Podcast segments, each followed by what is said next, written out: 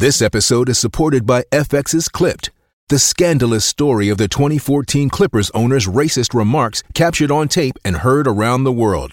The series charts the tape's impact on a dysfunctional basketball organization striving to win against their reputation as the most cursed team in the league. Starring Lawrence Fishburne, Jackie Weaver, Cleopatra Coleman, and Ed O'Neill.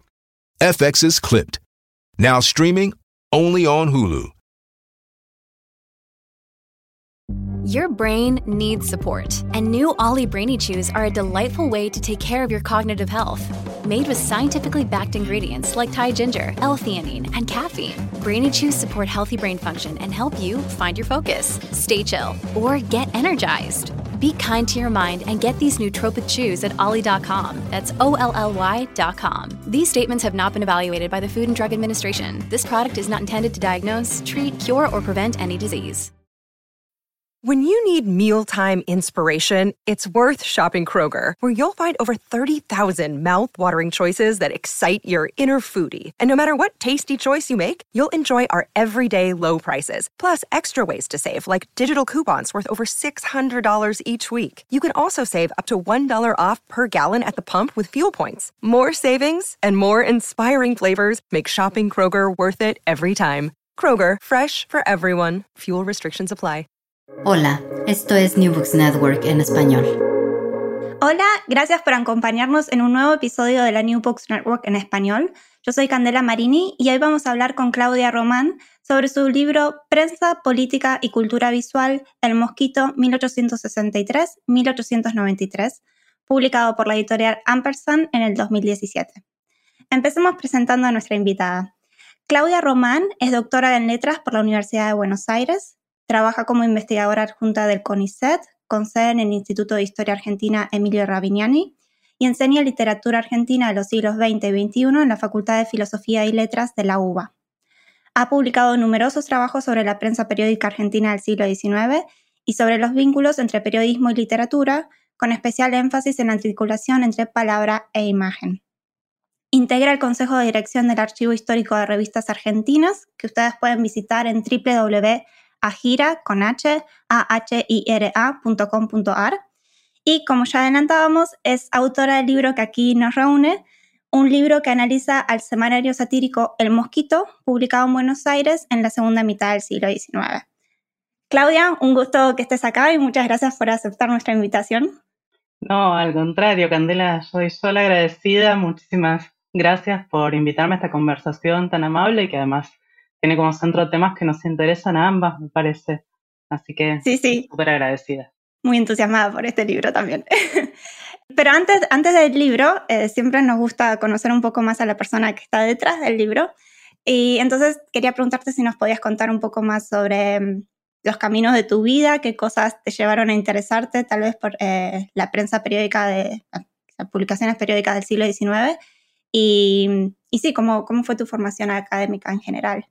Claro. Sí, el libro tiene ya unos cuantos años, se publicó en 2017, pero tiene una historia muchísimo, muchísimo más larga, casi vergonzosamente larga. Yo hice toda mi formación en educación pública en Argentina y me recibí en mi carrera de grado como profesora en enseñanza media y superior en letras, que es uno de los títulos que da la Facultad de Filosofía y Letras de la Universidad de Buenos Aires. Pero en muy poco tiempo después de que había ingresado a la carrera, al año y medio de haber ingresado, cursé una materia que cursé con muy poco interés, que era literatura argentina del siglo XIX. Yo había entrado a la facultad por una de esas vocaciones muy intensas que se despiertan en la secundaria con una profesora de latín que me había deslumbrado con el mundo clásico, estaba segura que iba a dedicarme a las letras clásicas. Eh, cursé esta materia muy atraída por la presencia de David Viñas, que era su titular y que era una figura mítica que había regresado ingresado por primera vez a la facultad después de la transición democrática y la verdad es que me empezó a interesar mucho eh, la materia. Me, empezó a interesar la literatura del 19 y me interesó a tal punto que me fue bien y entonces me convocaron para un equipo de investigación. Y ese fue un giro en los tempranos 90 de mi decisión inicial. Eh, y entré en un equipo de cátedra que fue maravilloso. En mi formación, en ese equipo, eh, Viñas se jubiló eh, casi al año siguiente que yo había ingresado y había podido tenerlo como profesor. Y quien fue muy importante fue mi profesora de Comisión de Trabajos Prácticos, que es Cristina Iglesia, que es una profesora especialista que llegó a ser la titular de la cátedra y fue mi directora de tesis. Eh, la verdad es que además era un equipo muy estimulante en el que estaban también Julio Schwarzman, Alejandra Laera, Pablo Anzolavere, Sandra Gasparini, Graciela Baticuore, Lorelei Elhaber. Un equipo muy generoso de pares un poco más grandes, un poco más chicos, con el que eh, se planteó eh, en muy buena medida por parte de Cristina Iglesia y de Julio Schwarzman empezar a trabajar con la literatura argentina en sus fuentes cosa que no era tan accesible en ese momento. Y yo ahí me enteré de algo que desconocía por completo, aunque parezca trivial, que es que la literatura argentina, como mucha de la literatura hispanoamericana, se había publicado primero en diarios. Y que había, era una, un viaje bien interesante el ir a ver esas fuentes de publicación para entender el camino que habían hecho esos clásicos, casi todos de ellos publicados primero en la prensa periódica eh, está editado hace muy poquito, Desencuentros de la Modernidad en América Latina, de Julio Ramos, que se publicó por primera vez en 1989. Acaba de publicarse en el 88 el libro de Adolfo Prieto, clásico, sobre el discurso criollista, que trabajaba también con fuentes hemerográficas. Y bueno, un poco bajo ese impulso se propuso como proyecto de cátedra empezar a revisar las hemerotecas, cosa que era una aventura en sí misma en ese momento, previo al giro digital. Y fue ahí que tomé por primera vez contacto con el trabajo en microfilms, cómo era, me formé en esa cátedra en cómo era trabajar con diarios y un poco por allí y porque cada uno de los integrantes de la cátedra íbamos tomando temas distintos, eh, decidí que quería hacer algo que iba por la literatura, pero también por otros caminos. Me interesaba mucho la puesta en página y la gráfica. Por supuesto que además yo no sabía, sabía muy poquito de literatura, era un estudiante ahí promediando la carrera, no sabía nada de historia argentina y menos de arte y visualidad. De modo que fue un camino muy largo de formación hasta poder pensar en una tesis y luego para poder escribir el libro. Qué equipo de lujo. Y además, te diría que eso se nota en tu libro, porque es muy lindo como en muchos eh, pie de página comentás que esto en realidad surgió del diálogo con tal persona o que esto te lo comentó tal otra persona. Es un libro que, que refleja esa colaboración con muchos pares y es muy lindo eso. Es que efectivamente fue así y al margen de, una convicción que es que así como José Luis de Diego tiene ese libro de título tan lindo, los autores no escriben libros, sino que escriben textos y hay un conjunto de trabajadores intelectuales y del oficio que producen el libro. En el con trabajo intelectual yo creo que es imprescindible, ¿no? Bueno, ¿por qué entonces te centraste en el mosquito? Eh, ¿Qué cosas te trajeron de este periódico? ¿Qué podemos aprender de su estudio? Bueno, hago un paso atrás muy breve. La tesis doctoral que yo defendí en realidad no está centrada en el mosquito, sino que yo quise dar un panorama amplio entre la década de 1830 y el principio, principio, los primeros años del siglo XX en la Argentina, del funcionamiento de algo que yo en la tesis llamaba una cápsula cultural, que es la prensa satírica ilustrada, ¿no? Pensando sobre todo en dos sentidos. Por un lado, en estudiar un tipo de fuente que articulaba palabra e imagen de un modo específico en el que no en un momento en el que no existían otros medios de comunicación, en un momento en que, sobre todo en los primeros periodos, eran muy escasas las imágenes de personajes y eventos que técnicamente podían circular e incluso constituir, como pasará ya entrado el siglo XIX, una audiencia nacional que reconociera eh, personajes públicos, personajes de la política, de la economía, del entretenimiento. Y quería seguir ese, ese camino y ver qué pasaba con ese género. Y al mismo tiempo, la idea de cápsula cultural era que eso era muy distinto de lo que pasaba luego con la irrupción del magazine, que efectivamente sí posibilitaba una amplia circulación de imágenes, lo que pasó en Argentina con la famosa revista El Magazine Caras y Caretas a partir de 1898, y era aún más distinto de eso que nos estaba pasando en el cruce del siglo XX al XXI, cuando en Argentina empezamos a intuir, antes que a experimentar muy ampliamente, la circulación y la sobreabundancia de imágenes. Dentro de ese conjunto eh, grande, el mosquito ofrecía una ventaja muy interesante. Primero, porque es el, sin duda el semanario satírico político más importante del siglo XIX. Se publicó con regularidad durante 30 años, entre 1863 y 1893 y es el más conocido, además era ya el más conocido, existían estudios, existían muchas recopilaciones. Y había algo que te tengo que confesar que a mí me fascinaba mucho, que es la idea de cómo la iconografía que uno encontraba en el mosquito había permeado la cultura argentina, estaba en ese momento tan tardío del siglo XX y del XXI, para aparecer como modelo de representaciones de personajes públicos desde los billetes hasta en los libros escolares, hasta ser una fuente habitual de ilustración, casi desnaturalizando que se trataba de representaciones construidas con sentidos específicos que negociaban además tensiones en el 19. De modo que era un muy buen objeto para tener un objeto eh, consistente y amplio para escribir un libro. Pero en segundo lugar, la verdad es que lo que me pasó fue que eh, fue muy difícil publicar la tesis tal como yo la imaginaba. La tesis original tenía más de 800 páginas, incluidas las ilustraciones y los apéndices, porque uno se enamora de los temas y cuesta cortar. Y además yo quería un libro en el que las imágenes pudieran estar intercaladas con el texto, cosa que ahora de nuevo suena trivial pensando en plataformas digitales, pero no era demasiado sencillo para las editoriales a las que yo les planteaba este punto. Y en ese momento me encontré con una de esas colegas y maestras, que es Sandra Sir, que dirige la colección caleidoscópica de la editorial Ampersand, que es donde se publicó el libro, y con su generosidad me dijo, este libro tiene un lugar si es un libro sobre el mosquito, de modo que se encontraron una voluntad de investigación y un diálogo con todo lo que Sandra sabe sobre la cultura gráfica y sobre armar un catálogo sobre temas tan interesantes y allí apareció la posibilidad de que el libro se constituyera como tal. Y poder incluir imágenes es clave, ¿no? Acá en este libro que incluís más de 150, algo así. Y es un lujo porque es necesario. Si no, no estás pudiendo analizar ese texto de imagen que es el punto clave de todo el análisis, ¿no?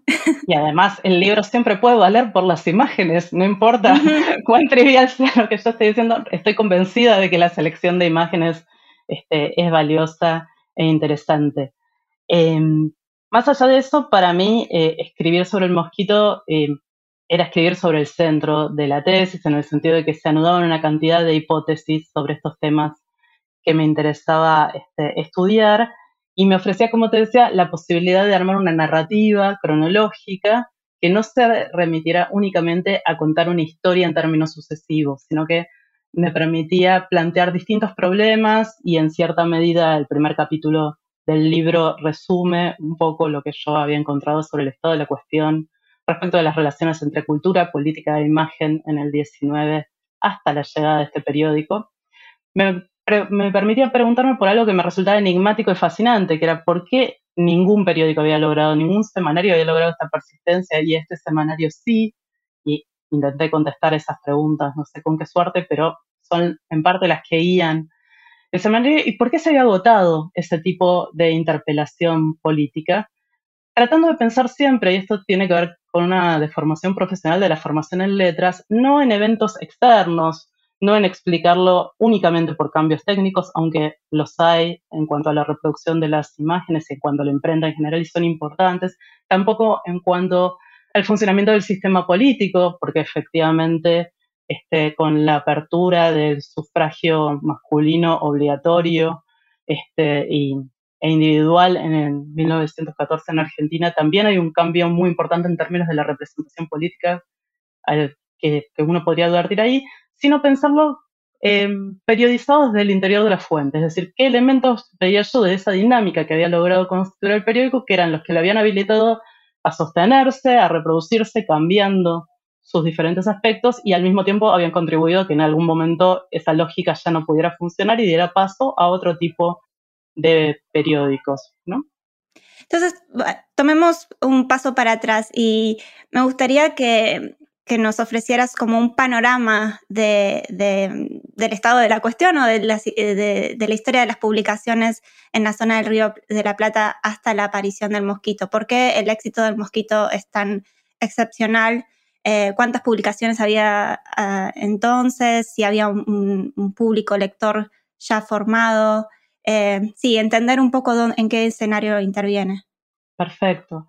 Bien, eh, yo me centré sobre todo en la circulación de imágenes satíricas, ¿no? Y habría que decir que la eh, posibilidad de circulación de imágenes impresas a gran escala y accesibles en términos de costos eh, ocurrió en el Río de la Plata de una manera muy simultánea con los principales centros urbanos europeos y americanos y está y esto es un, hecho conocido, por la expansión de la tecnología de la litografía eh, y del grabado que en toda Europa y América del Norte eh, y también en América Central y del Sur funcionó en las décadas de 1820, hacia finales, en la segunda mitad de la década de 1820 y los principios de 1830 como eh, una rapidísima posibilidad para reproducir con exactitud y de una manera a una escala inédita para el momento eh, imágenes que no solo, por supuesto, eran imágenes caricaturescas ni imágenes de retratos, sino que tenía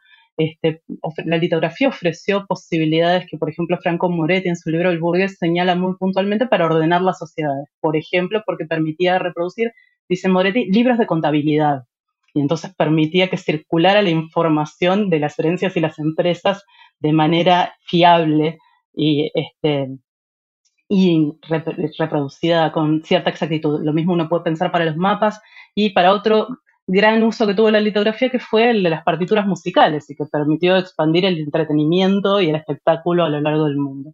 En el Río de la Plata, efectivamente, la eh, litografía empieza a hacer sus primeros ensayos en 1826, 27, 28 y se instala muy fuertemente, como es sabido y han estudiado también tantas colegas, Munilla, Sandra, este, Georgina Sotrasil, quiero decir, Georgina Glusman, a partir de la figura de Bacle, ¿no? que de César Hipólito Bacle, un ginebrino que eh, llega a ser el impresor estatal, el primer impresor estatal de la Argentina. Pero antes que eso, había circulación de estampas este, satíricas y esto viene de una tradición este, incluso de las luchas contra Napoleón en España y este, trasciende a toda América. Lo que pasa en el Río de la Plata es bastante particular, que es que en el Río de la Plata esa circulación se inscribe en una relativa pobreza respecto de la tradición de visual y de las imágenes. Quiero decir, no tenemos una cultura como este, la mexicana o la brasileña, en donde hay una larga tradición, o la paraguaya incluso, de iconografía autóctona fuerte contra la que este, imponer eh, en discusión estas imágenes, o al menos todavía no la conocemos. Por lo tanto, allí en los años 30 hay un primer momento importante a reconocer en esta cuestión de la circulación de las imágenes y todo lo que ello conlleva en términos de eh, la posibilidad justamente de que audiencias lejanas a las principales ciudades, sobre todo Buenos Aires, pudieran reconocer a los personajes y los eventos o pudieran acceder a representaciones estandarizadas que empezaran a entrenarlos en conocer esos eventos. Por ejemplo, cómo se representaba un carnaval, cómo se representaba una celebración patria, cómo se representaba el interior doméstico. Eh, en, esa historia, las primeras publicaciones con cierta este, regularidad, que fueron publicaciones satíricas políticas, fueron periódicos antirrocistas. En el Río de la Plata hay un largo periodo de gobierno de Juan Manuel Rosas que se extiende desde 1829 a 1852 en su segundo gobierno, que es el más eh, duro políticamente y que produce una cantidad de movimientos que progresivamente van eh, separando muy fuertemente a la sociedad argentina en dos bandos políticos, dentro de los cuales, por supuesto, siempre hay este, sus líneas internas. Pero hay dos grandes bandos políticos, como se sabe, los unitarios y los federales, y los unitarios eh, son condenados o algunos marchan voluntariamente al exilio, y desde el exilio empiezan a publicar periódicos que son periódicos con caricaturas. Y a veces las caricaturas se mezclan con los retratos este, de, corte este, injurioso el mejor estilo que lo plantea Hotgar como en la relación entre la caricatura y la magia simpática, ¿no? Esa idea antropológica que este, tiene que ver con que dibujar al otro deformado va a producirle un daño. Tiene como ese nivel de primitivismo la lucha política. Pero no era porque fueran ingenuos los unitarios, sino porque en realidad eh, Juan Manuel de Rosas fue, creo, el primer gobernante, si bien hay algunos antecedentes, que tuvo tan alta conciencia de la importancia de crear una visualidad para eh, organizar y producir además un imaginario vinculado a su régimen político. Yo creo que ahí hay un primer punto importante para pensar la prensa satírica, que es esta idea, por lo menos en la prensa satírica de Buenos Aires, de una relación que siempre vincular hay dos visualidades en pugna, siempre están los periódicos discutiendo con algún otro modelo visual y esto trato de no perderlo de vista. Y por otro lado, eh, las imágenes funcionan para agredir, como decía, pero al mismo tiempo para agredir y para producir reconocimientos y homenajes. Y en este movimiento de agredir al enemigo y producir reconocimientos en un nosotros que se necesitaba impostar porque los unitarios estaban dispersos en diferentes puntos alrededor de la Argentina, algo que se llama la provincia flotante, ¿no? Porque justamente pasa esto, están como en islas, pero necesitan comunicarse los periódicos satíricos funcionan fuertemente, y esto es un rasgo habitual en la sátira, para producir identidad, ¿no? Para producir reagrupamientos de bandos. Entonces, poder reconocer en el otro a alguien, a una representación deforme y reconocer a los propios como representaciones rectas, era uno de esos movimientos que se ensayaba por primera vez allí. Después de, estos periódicos que se publican sobre todo hacia, los años 1839-1840, hay un endurecimiento de la censura y ciertas imposibilidades técnicas, porque este, la litografía como técnica supone el trabajo justamente con piedras, este, supone tener una cierta, no es una técnica compleja en sí misma, pero sí supone cierta experticia en su manejo y además ciertas condiciones materiales para ejercerla. Y hasta la caída de Rosas no vamos a encontrarnos con periódicos más que en términos de campañas puntuales. ¿No? periódicos como los que estamos buscando. Y es a partir de mediados de la década del 50, cuando además, y andando los años, empiezan con la caída de rosas, empieza a incorporarse eh, nuevas imprentas y hay disponibles nuevas maquinarias que permiten este, que los periódicos en general empiecen a tener un mayor volumen, que la prensa se va a desarrollar de una manera mucho más amplia, en mayor escala, y además va a empezar a permitir esa mayor escala diferenciar distintos tipos de publicaciones periódicas. Entonces, ese es el momento, a mediados de la década del 60, en el que los diarios, los periódicos van a empezar a ser diarios, muchos de ellos van a poder llenar a diario de información sus páginas y van a empezar a aparecer con mucha fuerza los semanarios ilustrados, algunos científicos, algunos culturales, y también van a reaparecer los satíricos. En ese contexto del que quedan muy pocas muestras, digamos, hay muchas menciones a otros semanarios. Por ejemplo, pasé mucho tiempo buscando uno que se llama Tom Puss. Si alguien que mm. está escuchando sabe del semanario Tom Puss de Charles Perry, este es un llamado a solidaridad que estaba redactado en francés y que probablemente tuviera el mismo dibujante del mosquito inicial, que se llama Henri Meyer, como protagonista. Eh, iban apareciendo y desapareciendo, ¿no? Aparecían tres meses en las noticias y fallecen, tal como dice la publicidad, y les hacen una necrológica y demás. Y en algún momento, que fue en mayo de 1863, aparece este semanario que se titula El Mosquito, que estaba constituido por una empresa de varios socios a los que se sumaba Meyer como su dibujante estrella y que es el que va de pronto a encontrar, y esto, repito, era lo que era una pregunta importante para mí, las condiciones para poder subsistir en diferentes condiciones y bajo distintos regímenes políticos. Por supuesto que el mosquito hace alusión a los grandes semanarios ilustrados satíricos franceses e ingleses, este, las eh, referencias al Penny Magazine están allí, este, las referencias, por supuesto, a la Silhouette y este, Le Charivari, los grandes semanarios franceses de Philippon, donde va a brillar Daumier, pero van a brillar un montón de, otros caricaturistas, están muy presentes. Y no por casualidad, Meyer es el que este, tiene el liderazgo de estos semanarios. La pregunta respecto de cuántos lectores tenía es siempre el punto ciego de mi investigación, porque no tenemos eh, testimonios de diarios personales, de editores ni de ilustradores y periodistas prácticamente en el corpus argentino o no han sido encontrados aún. No hay estadísticas fiables sobre la prensa hasta 1887, de modo que en parte hay que confiar en lo que dicen las fuentes y en parte uno puede estimarlo en función de otros periódicos que afirman cosas parecidas. Aparentemente, el público inicial del mosquito habría sido de 2.000 personas, o de, perdón, no 2.000 personas, sino 2.000 números, o 3.000, 2.000, 3.000 ejemplares.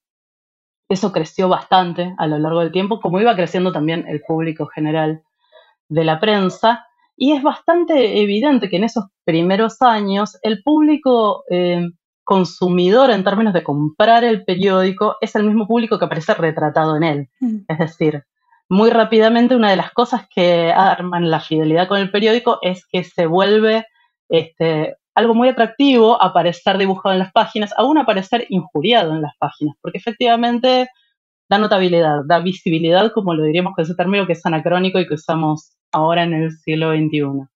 De modo que... No hay cosa como la mala publicidad. Exactamente. Un poco más adelante, hacia 1880, este, hay varias anécdotas de Domingo Faustino Sarmiento, por ejemplo, ¿no? Diciendo que este, lo peor que puede pasar es que no salga publicada una caricatura o algún periódico que dice se compró tres, no uno solo, para ver todas las caricaturas en las que salió.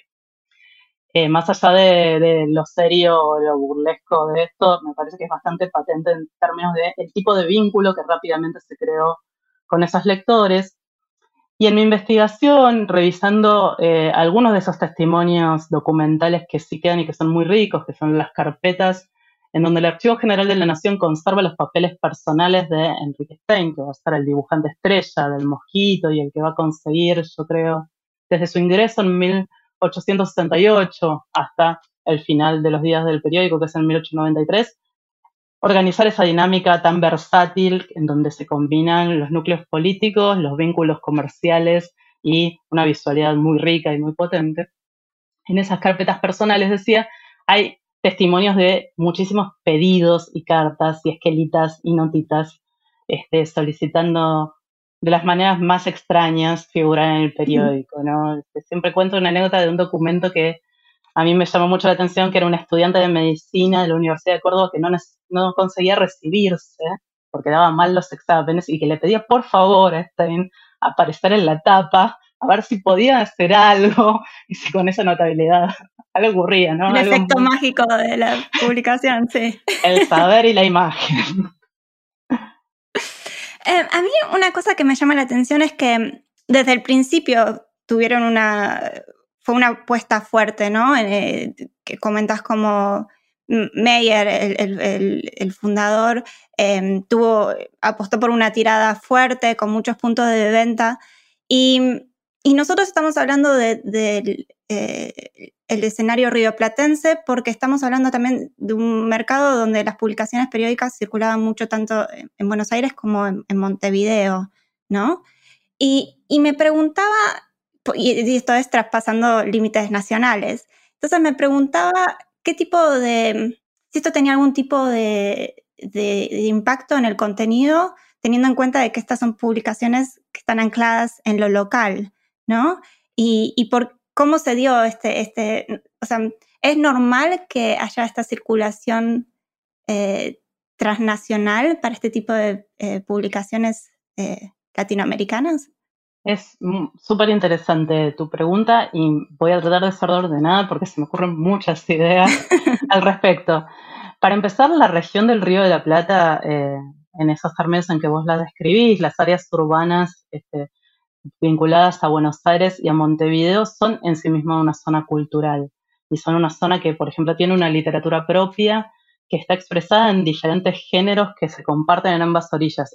los dos más clásicos son la literatura gauchesca, esa literatura en la que un letrado le da la voz al gaucho para usar la fórmula clásica de Josefina Ludmer, y en donde vemos a los gauchos eh, conversar o lamentarse, este, con sus propias palabras y de las cuales Martín Fierro es el texto más conocido y que más ha circulado en el resto de América y del mundo probablemente, y la otra es el fantástico Río Platense, ¿no?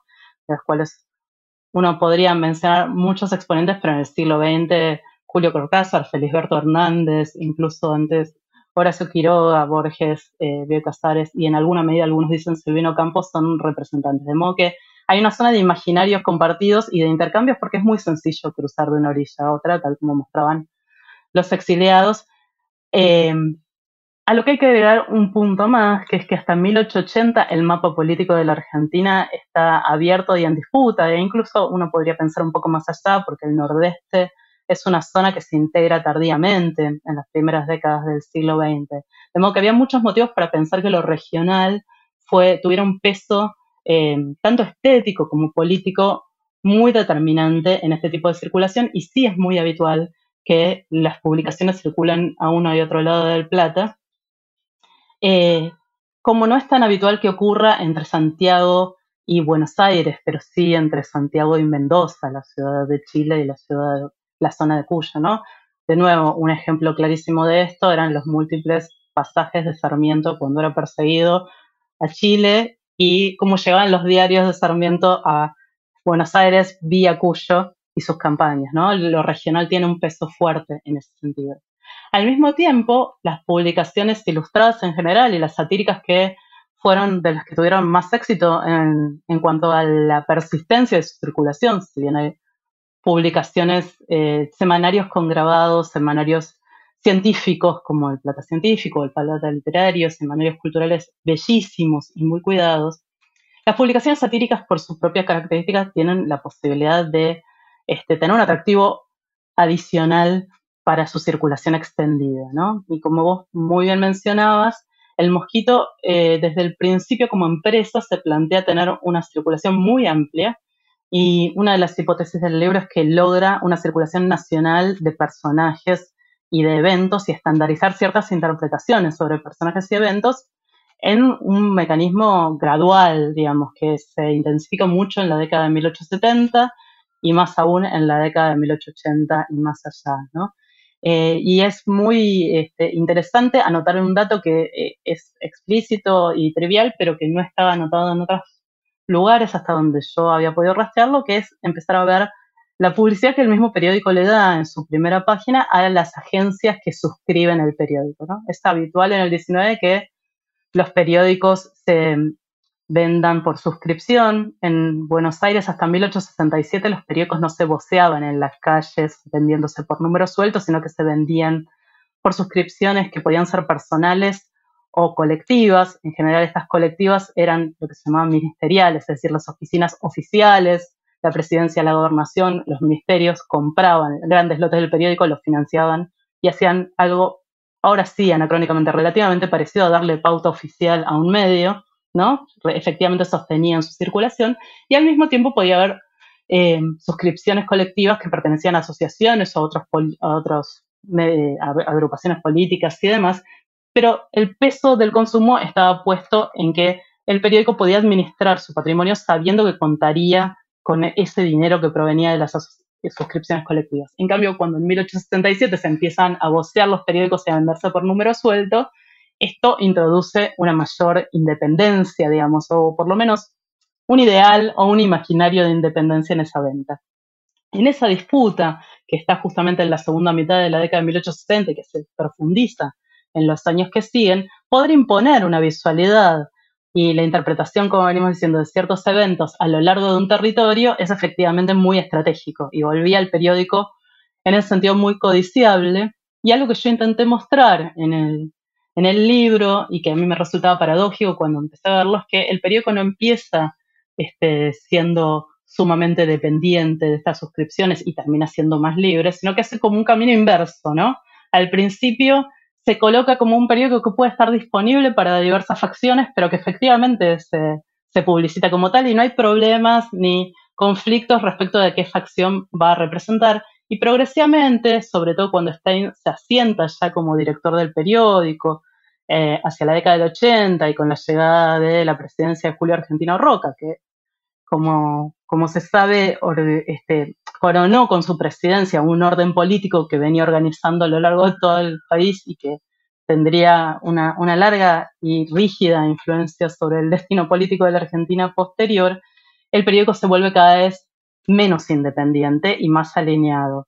Al punto de que, de nuevo, volviendo a esa investigación de archivo, me puede dar el gusto y sorprenderme me encontré un documento que era un contrato que alquilaba el periódico durante dos años a una de las facciones. Eso no se entiende. Eso es extraordinario para mí. ¿Podrías explicarlo un poco más? De, sí, ¿de qué se trató ese contrato? Supuesto. Ese contrato se firmó entre el director dibujante del periódico, que era Enrique Stein, en 1882, y una de las facciones del partido gobernante, que era el Partido Autonomista Nacional, el partido por el que estaba presidiendo la Argentina Julio Argentino Roca, pero era una facción que no era la de Roca.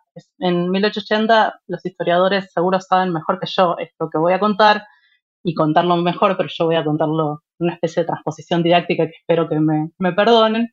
Eh, ni bien Roca llega al poder con todo el consenso con el que había llegado por este, este sistema de apoyos políticos que comprometían muchas provincias, además de a Buenos Aires, el partido que lo lleva este, al poder empieza a organizar la reelección este, o la elección de un nuevo candidato para el nuevo periodo muy tempranamente. Y entonces se separan muchas facciones que están en competencia. Los diarios y la prensa periódica eh, en general eran un instrumento fundamental para la competencia entre esas facciones políticas, no solo los semanarios ilustrados, sino que eran el instrumento en donde las facciones no solo captaban la opinión del pueblo en Buenos Aires, hay una ley electoral muy temprana, en 1821 los varones mayores de edad ya pueden votar en la provincia de Buenos Aires, pero ese voto no es un voto del todo legítimo, se vota eh, colectivamente, no es eh, anónimo y demás, y siempre está este, tildado y efectivamente lo es de ser un voto fraudulento o posible de serlo. Pero lo que quiero decir es que hay una gran movilización este, de ciudadanos y de ciudadanas que no pueden votar, pero también están así, que alrededor de los periódicos se encuentra eh, textos sobre los que opinar, figuras eh, con las que puede o no sentirse representado y además lugares en donde eh, hacer circular sus opiniones que también circulaban en las movilizaciones populares en las calles. Todo esto que estoy contando tan mal, este, Hilda Sabato lo ha trabajado en muchos textos fundamentales y por supuesto los y las investigadoras que formó también. En ese contexto, entonces, em, la, existencia de facciones internas para el Partido Autonomista Nacional y de que las facciones quisieran apropiarse de un periódico no era novedoso. Lo novedoso es haber encontrado el documento que prueba que efectivamente en estos términos eh, Stein em, se compromete a alquilar, a ceder el control ideológico y de la parte verbal del periódico a esta facción este, liderada por eh, Dardo Rocha, que eh, luego sería el gobernador de La Plata y, este, y gobernador de Buenos Aires, perdón, y fundador de, la actual capital de la provincia de Buenos Aires, que es La Plata, y lo hace dejando salvo ciertas cuestiones, ¿no?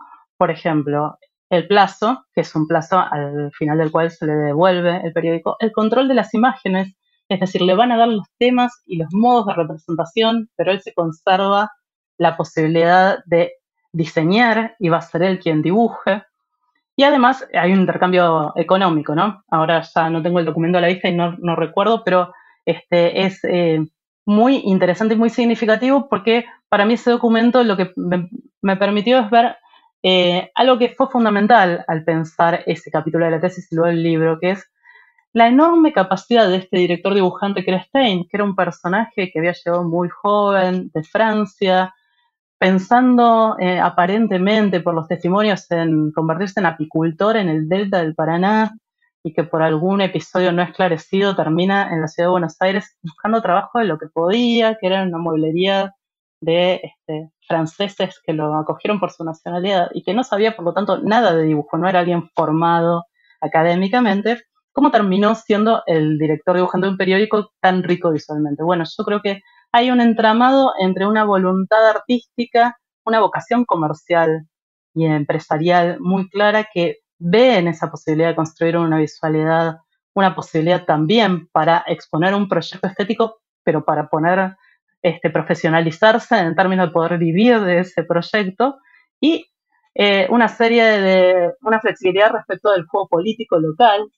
Stein siempre mantuvo sus vínculos con las instituciones de las comunidades francesas, pero evidentemente era muy hábil para hacer alianzas y para negociar con eh, la política local, que lo caracteriza a él como personaje, pero que además es lo que habilita que el periódico haya tenido la forma que tuvo. Entonces fue un encuentro entre un medio y, un gran animador, Y entonces este contrato sería de alguna manera em, eh, evidencia del reconocimiento que este tipo de imágenes tenían eh, em, del poder que este tipo de imágenes tenían para influir en, la esfera pública para ese entonces?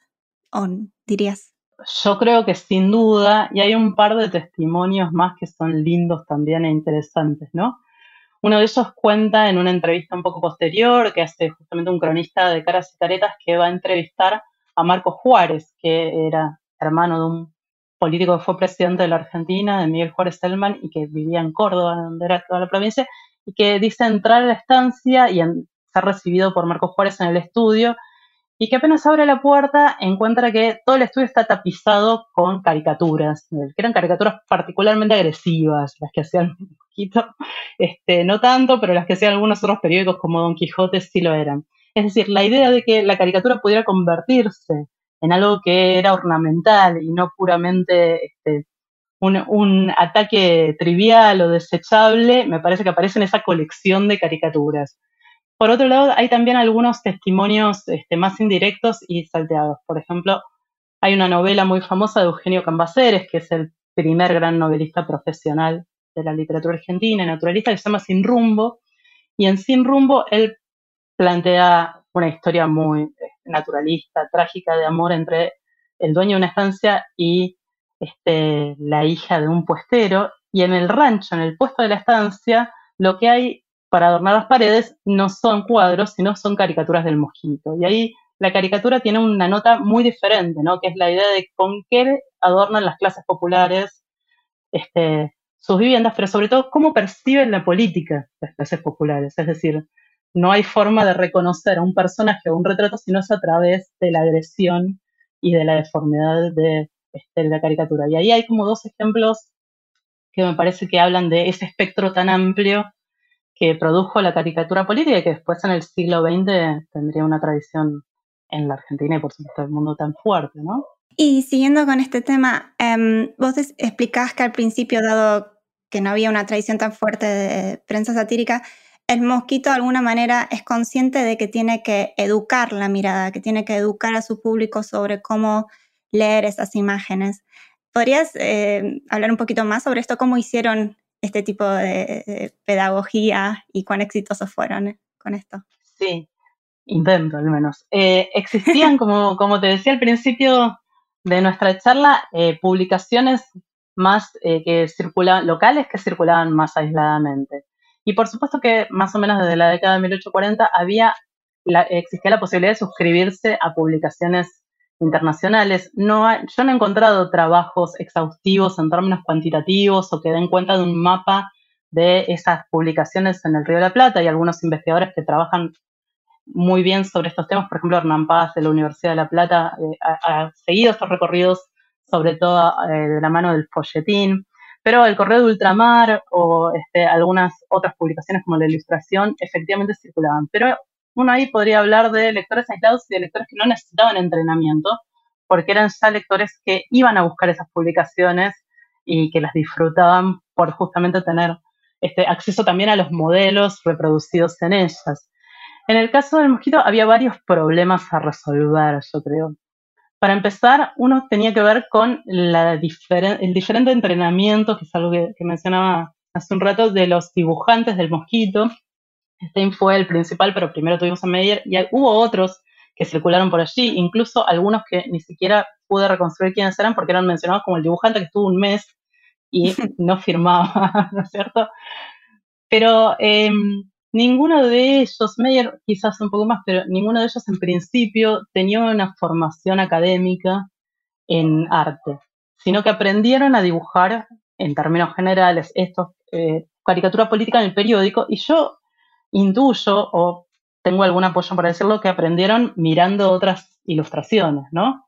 Luego ya hay una segunda generación, a partir de la década del 70, llegan a, la Argentina y al Río de la Plata una serie de dibujantes españoles eh, republicanos, muy, muy este, em, formados académicamente, pero además este, que tienen, manejan una sátira muy aguda y muy agresiva y que van a cambiarle la cara este, también al mosquito y a la sátira argentina. Pero en principio eh, yo creo que primero tuvieron que formarse ellos y aprender a manejar los dibujos. Y si uno hace una recorrida por los dibujos de Stein del 68 al 71-72, ya ve rápidamente cómo empieza a aprender cuáles son las escenas clásicas que puede copiar de las publicaciones que él conocía, cómo algunos motivos visuales este, aparecen siempre, el circo, el carnaval fuera de la época de carnaval, los grandes bailes, los personajes políticos en ropa femenina para hablar de alianzas y préstamos y relaciones jerárquicas, cómo empiezan a tomar como modelos escenas que podían ser conocidas por los lectores, escenas costumbristas que circulaban en otro tipo de publicaciones, la esquila, la escena campera, la escena del mate que a lo mejor circulaban en láminas de libros de viajeros o que podían funcionar también ornamentalmente o podían verse en algunas vidrieras de librerías, que eran otro lugar donde se exhibían abiertos estos periódicos, eh, empiezan a multiplicarse. Y en parte entonces yo creo que la educación de la mirada tiene que ver con educarla en la repetición de ciertos motivos y en los sentidos que conllevan esos motivos, cosa que cuando los personajes empiezan a ser reconocibles es cada vez más sencillo. Al mismo tiempo, la litografía, y creo que esto no lo mencioné, es una técnica que dificulta bastante incluir palabra e imagen en el mismo plano. Es decir, los periódicos debían pasar por un proceso tipográfico, que era donde iban, donde eran impresos los caracteres verbales, y de un proceso litográfico, que era la impresión de la lámina por separado. En esas láminas los dibujantes podían escribir arriba, pero uno encuentra en general escritura manuscrita. Ese contraste entre los dos códigos que por supuesto dependen entre sí. En los primeros años, sobre todo, hay mucho texto anticipando lo que el lector va a ver, explicando cuál es la escena que se va a ver en las páginas internas del, del mosquito de cualquier periódico, que se desarrolla en las primeras columnas del periódico. Cuando pasan los años, uno advierte que cada vez hace falta menos texto y además cada vez es más sencillo incorporar imágenes, lo va a hacer mucho más a fin de siglo con el fotograbado, sin la necesidad del apoyo visual. En ese recorrido, que era también para mí un recorrido que solo podía eh, organizar a través de la deducción que me ofrecía la fuente, porque, repito, no tenía testimonios de lectores o los testimonios eran demasiado fragmentarios como para hacer afirmaciones concretas, lo que yo traté de seguir son todas las escenas que parecían ser un poco más desafiantes para los lectores. Y así, al final del recorrido, en 1883, si no me equivoco, encontré una que me resultó eh, francamente eh, complejísima, que es una lámina que seguramente recordás que se llama puntuación política, ¿no? En la que lo que se despliegan son una serie de signos de puntuación, un punto y coma, dos puntos, signos de admiración, cada uno de ellos representado por el rostro de un político. Y la relación entre el sentido del signo de puntuación y quién está representado, por ejemplo, en el punto y coma, hay dos candidatos que no se sabe si lo van a hacer o no el signo de admiración es Roca, que es siempre para Stein el que tiene el poder y el que él este, eh, apoya, ¿no es cierto? Entonces, la relación entre manejar el código letrado al punto de tener la sutileza del trabajo sobre la puntuación, sabiendo que en el siglo XIX más la puntuación no está estabilizada para los textos literarios, y el reconocimiento de estos personajes y hacer esa operación, evidentemente habla de que, eh, desde mi perspectiva al menos, el mosquito siempre quiso volver más desafiantes esas imágenes. Y en ese sentido también pensar en una pedagogía, no solo en el sentido de hacerlas más accesibles, sino de proponer desafíos que son desafíos artísticos también a la representación, ¿no? Y otro momento de desafío que incluso fue un desafío para mí, porque en realidad leyendo tu libro me di cuenta que había imágenes que yo había eh, tomado mirando rápidamente el periódico, ¿no? Que había pensado que eran imágenes normales, es parte del contenido y que en realidad vos explicás que son imágenes compradas, ¿no? Que son parte de la publicidad. Y esto lleva a otro aspecto muy, em, no sé, experimental o innovador del periódico, que es esto de los avisos ilustrados y las diferentes formas em, que buscaron, con las que experimentaron, ¿no? De lo más directo y clásico a algunas donde no se sabe dónde termina la eh, publicidad y dónde empieza eh, el comentario social o político. Eh, ¿Podrías hablar un poco más de cómo, cómo funcionan estos dos mundos? Gracias, porque la verdad que esa es una zona que a mí me entusiasmó mucho cuando la encontré en las fuentes. cuando Stein se vuelve el director propietario del periódico principios de la década de 1870, evidentemente tiene una serie de ideas para mejorar la circulación y las ganancias que su periódico le va a dar. Y entre esas ideas está la ampliación del tipo de imágenes que se propone ofrecer al consumo de los lectores. Y una de ellas en el 71 es que empieza a ofrecer ya no solo retratos ilustrados, que era lo que proponía al principio, además de las caricaturas, digamos, él tenía su propio estudio en el que los particulares podían ir a hacerse retratos o hacerse retratos en caricatura que era como una novedad eh, simpática para la sociedad, sino que empieza a ofrecer sus servicios de caricatura ilustrada y lo que dice es que vengan a visitarlo porque él va a diseñar especialmente los eh, dibujos para el producto, lo cual era eh, original e interesante y además no había demasiados otros artistas a los que recurrir ni demasiados otros soportes que circularan con tanto éxito. De modo que pensó muy bien en ese negocio, creo que fue una idea muy acertada y es de nuevo otra zona en la que él empieza a experimentar, ¿no? Ahí coincide eh, con un empresario este, muy particular que es Bagley, que es el, el que lleva adelante una enorme campaña publicitaria muy famosa sobre la primera bebida alcohólica que tuvo la primera patente industrial en Argentina, que es la esperidina, un licor de naranjas, y para el cual Stein hace para cada número prácticamente un diseño distinto, ¿no? Luego empieza a, reutilizarlos, pero es muy interesante porque además apela a matrices representativas muy diversas. Puede ser una alusión al mundo clásico o puede ser una escena costumbrista en la que tanto la niña que estudia como el abuelo enfermo como el joven que necesita vigor, todos toman el licor de naranjas y en todos los casos funciona ya como tranquilizante, ya como este, ayuda para la tos, etcétera, ¿no? Al margen de eso, eh, lo, que, lo que sin duda es más interesante es cómo empiezan a superponerse y a solaparse los encargos de Stein, ¿no? La idea de armar campañas de caricatura política y social con las campañas publicitarias, con las zonas en las que aparecen las ilustraciones como las grandes galerías de retratos, que cada tanto cuando hay alguna situación este, de censura por cambio de régimen político suele pasar, no se puede hacer sátira, entonces aparecen desplazando las caricaturas en primera plana los retratos. Eh, esta zona en la que se mezclan diferentes imágenes que tienen matrices de diseño distintas, que tienen sentidos distintos y formas de construcción distintas, en la publicidad es muy patente, ¿no? La publicidad funciona aprovechando todo Entonces, algunos personajes políticos se convierten en personajes que permitan vender casi todo.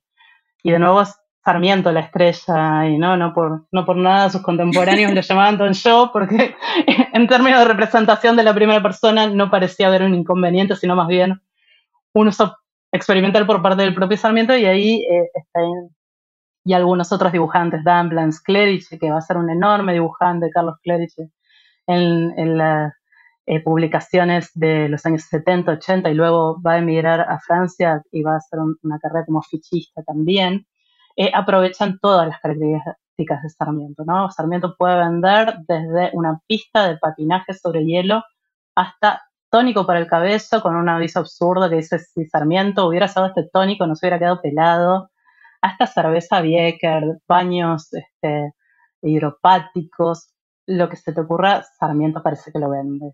Y eh, a través de una caricatura, ¿no? De una asociación que uno en principio pensaría como una asociación negativa en este momento y sin embargo resulta tan graciosa, este, incluso para el día de hoy, que efectivamente tiene algo del escándalo de la publicidad y algo bien captado ahí.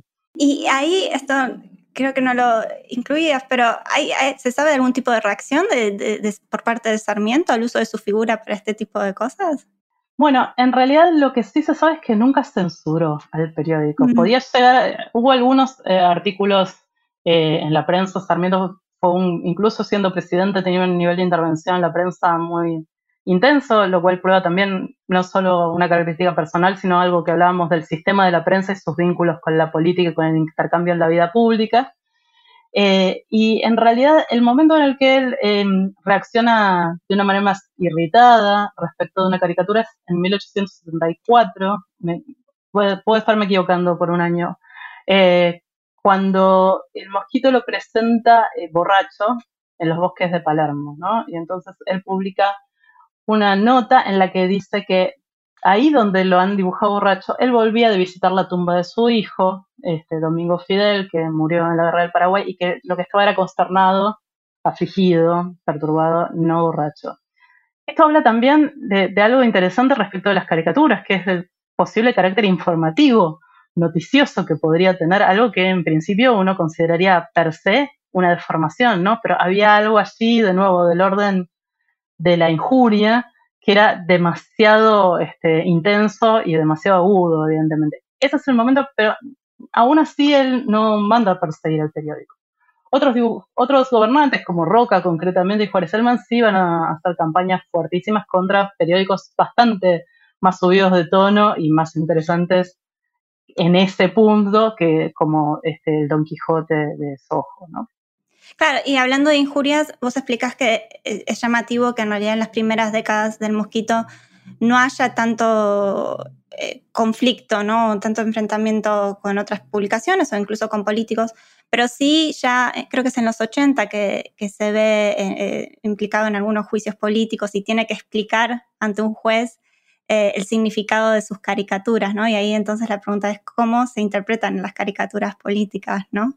Sí, es una pregunta interesantísima para pensar para los contemporáneos y para pensar desde el anacronismo que por definición tiene un historiador que intenta reponer la mirada de, ese presente, pero que por definición se acerca asintóticamente, nunca va a estar allí porque además necesita la distancia para investigar. Hacia la década del 80, como yo te decía, cada vez el mosquito está más alineado con el oficialismo. Recordemos que ese contrato era del 82 eh, y lo que, va a eh, lo que va a pasar en el futuro tiene que ver con eso, con la alianza personal incluso entre Stein y Julio Argentino Roca. Una vez más, los archivos permiten eh, ratificar esto en la cantidad de esquelitas para invitaciones a banquetes, en algún contrato de cesión de tierras que aparece por allí también, eh, y en unas notitas muy interesantes y que me tomo un minuto para mencionarlas, que son las notas en las que el secretario Roca le dice, por ejemplo, señor Stein, lo esperamos a la secretaría, eh, o alguna otra en la que el entonces ministro de Instrucción y Culto Eduardo Wilde, que había sido en su juventud colaborador del Mosquito, le escribe a Stein, de quien es muy amigo, evidentemente, eh, me parece que a este personaje dibújelo con una manzana en la boca, este otro no lo puedo hacer, a mí no me dibuje tan bien que es demasiado, y en donde uno ve la trama del poder y esa articulación. ¿Qué pasa cuando la ley es lo que se cruza? Bueno, es bastante interesante lo que ocurre ahí en términos de despliegue de gestos, ¿no? Stein tiene como, eh, o el mosquito, tiene como dos grandes eh, conflictos que yo pude detectar y los dos tienen, están alrededor de los años 1883, 1884. Uno más leve es uno en el que lo acusan de plagio. Lo acusan de plagio por una imagen tomada de un semanario francés. Esto es en el contexto de los procesos de laicización del Estado argentino y de las discusiones entre los sectores eh, católicos y los sectores este, eh, laicos por la educación pública y por el control de las instituciones que regulan la vida de las personas, el registro civil, los cementerios y demás. Esto ocurre con especial énfasis durante el gobierno de Roca en 1880, entre el 82 y el 84, cuando se da un congreso pedagógico que discute estas cuestiones y cuando se está intentando sancionar leyes como la del matrimonio civil, que va a llegar en 1888 a la Argentina, incluso con un intento, eh, creo que fallado por un voto de sancionar una tempranísima ley de divorcio, pero ahí no lograron consenso. En ese contexto, la acusación de plagio está en la la retoma como este, un instrumento de orgullo. Dice, sí, efectivamente, de la gran prensa francesa, de esa tradición del dibujo extraordinaria, porque yo en mi casa sí tengo una biblioteca de prensa francesa, incluso de prensa satírica, tomé este dibujo y el dibujo no, no aparece. Esta fue, aquí hablando un poco de la cocina de la investigación, una de las cuestiones que me torturaban, cómo pensar una investigación sobre una prensa satírica nacional sabiendo que el horizonte no podía ser ni regional ni nacional, pero en el momento en que yo escribí esa tesis, e incluso en el momento en que se publicó el libro, las fuentes no eran tan fácilmente accesibles. Y entonces los elementos que aparecieron son necesariamente pocos y los encontré al azar. Por suerte, esa publicación de casualidad apareció. Qué bueno. Estaba en Gálica, a quien le agradeceremos eternamente, pero fueron horas de revisar esto que para nosotros ahora es algo habitual en las investigaciones, siempre pensar en la dimensión global y en la circulación. Eh, en ese momento materialmente era imposible hacer esa investigación, ¿no? No solo porque había que viajar a buscarlo, sino porque las fuentes digitales no podían compulsarse a un clic, entonces el, contraste era difícil.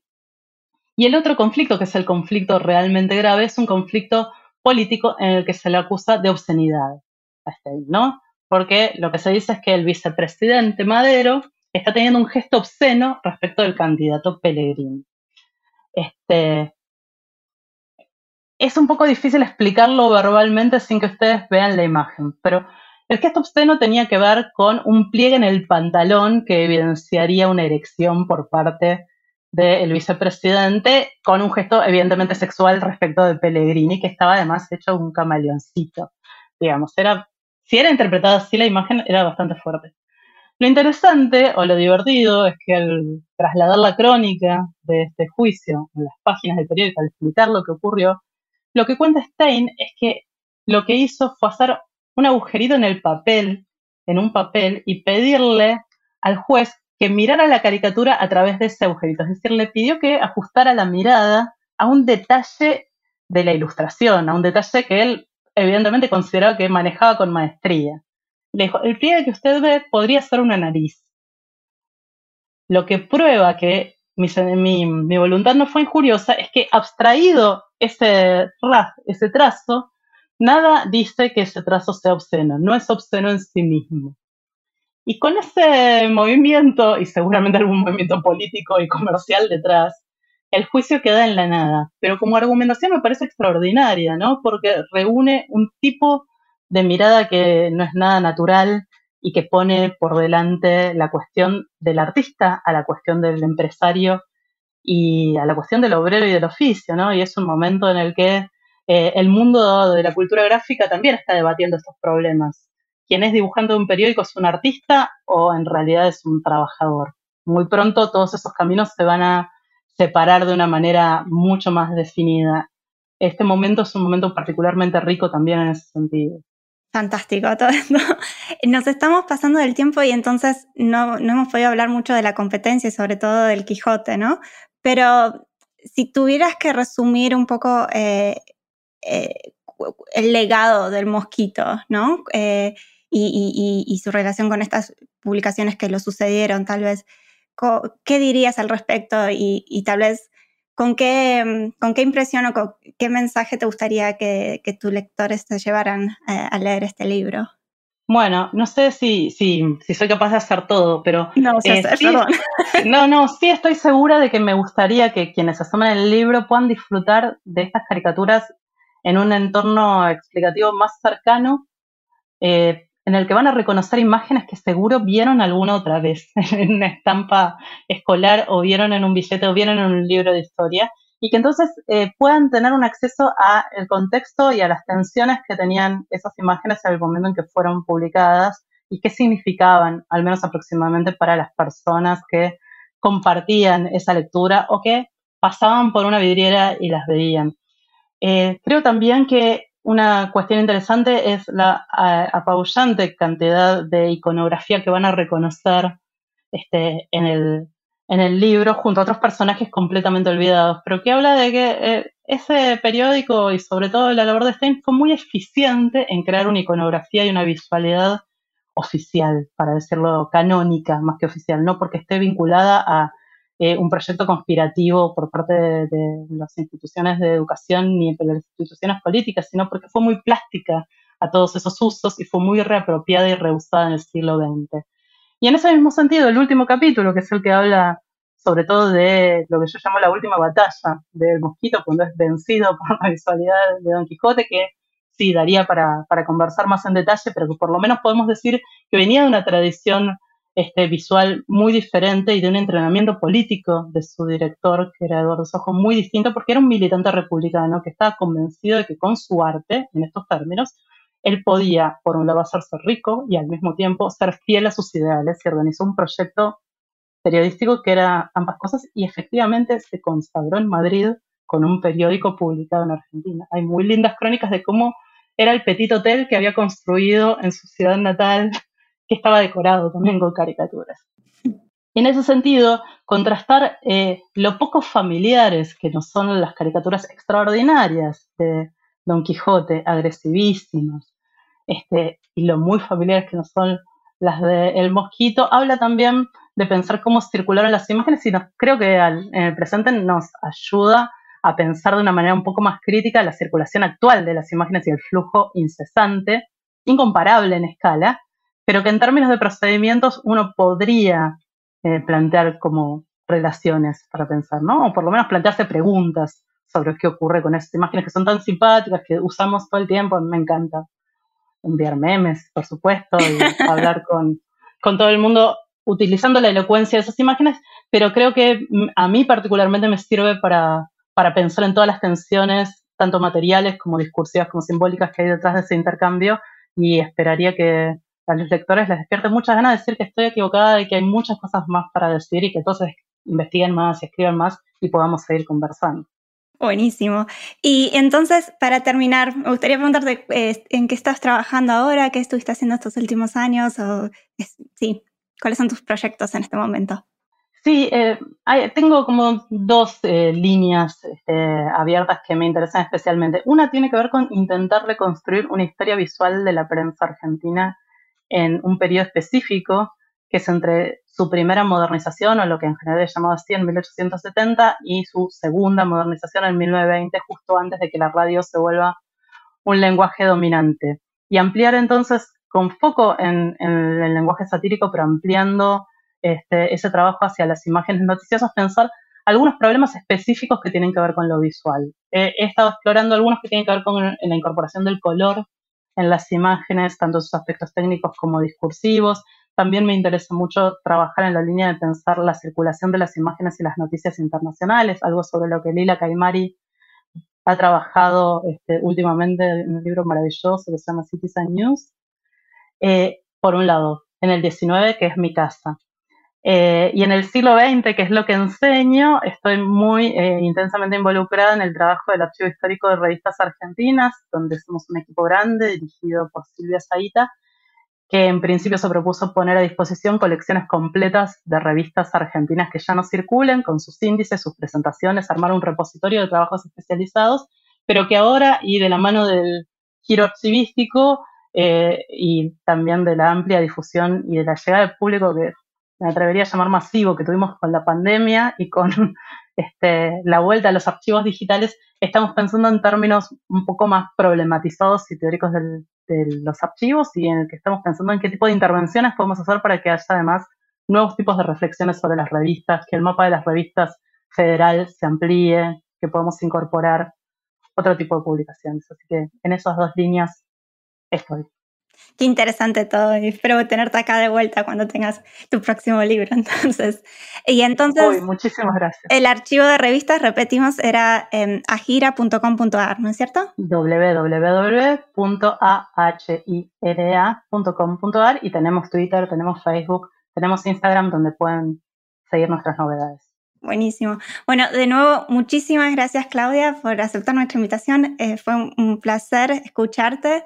Eh, los invito a todos a comprar el libro y leerlo, es fantástico. Eh, y bueno, y a todos gracias por escuchar y, y nos vemos en la próxima. Gracias, Candela. Gracias por escuchar New Books Network en español.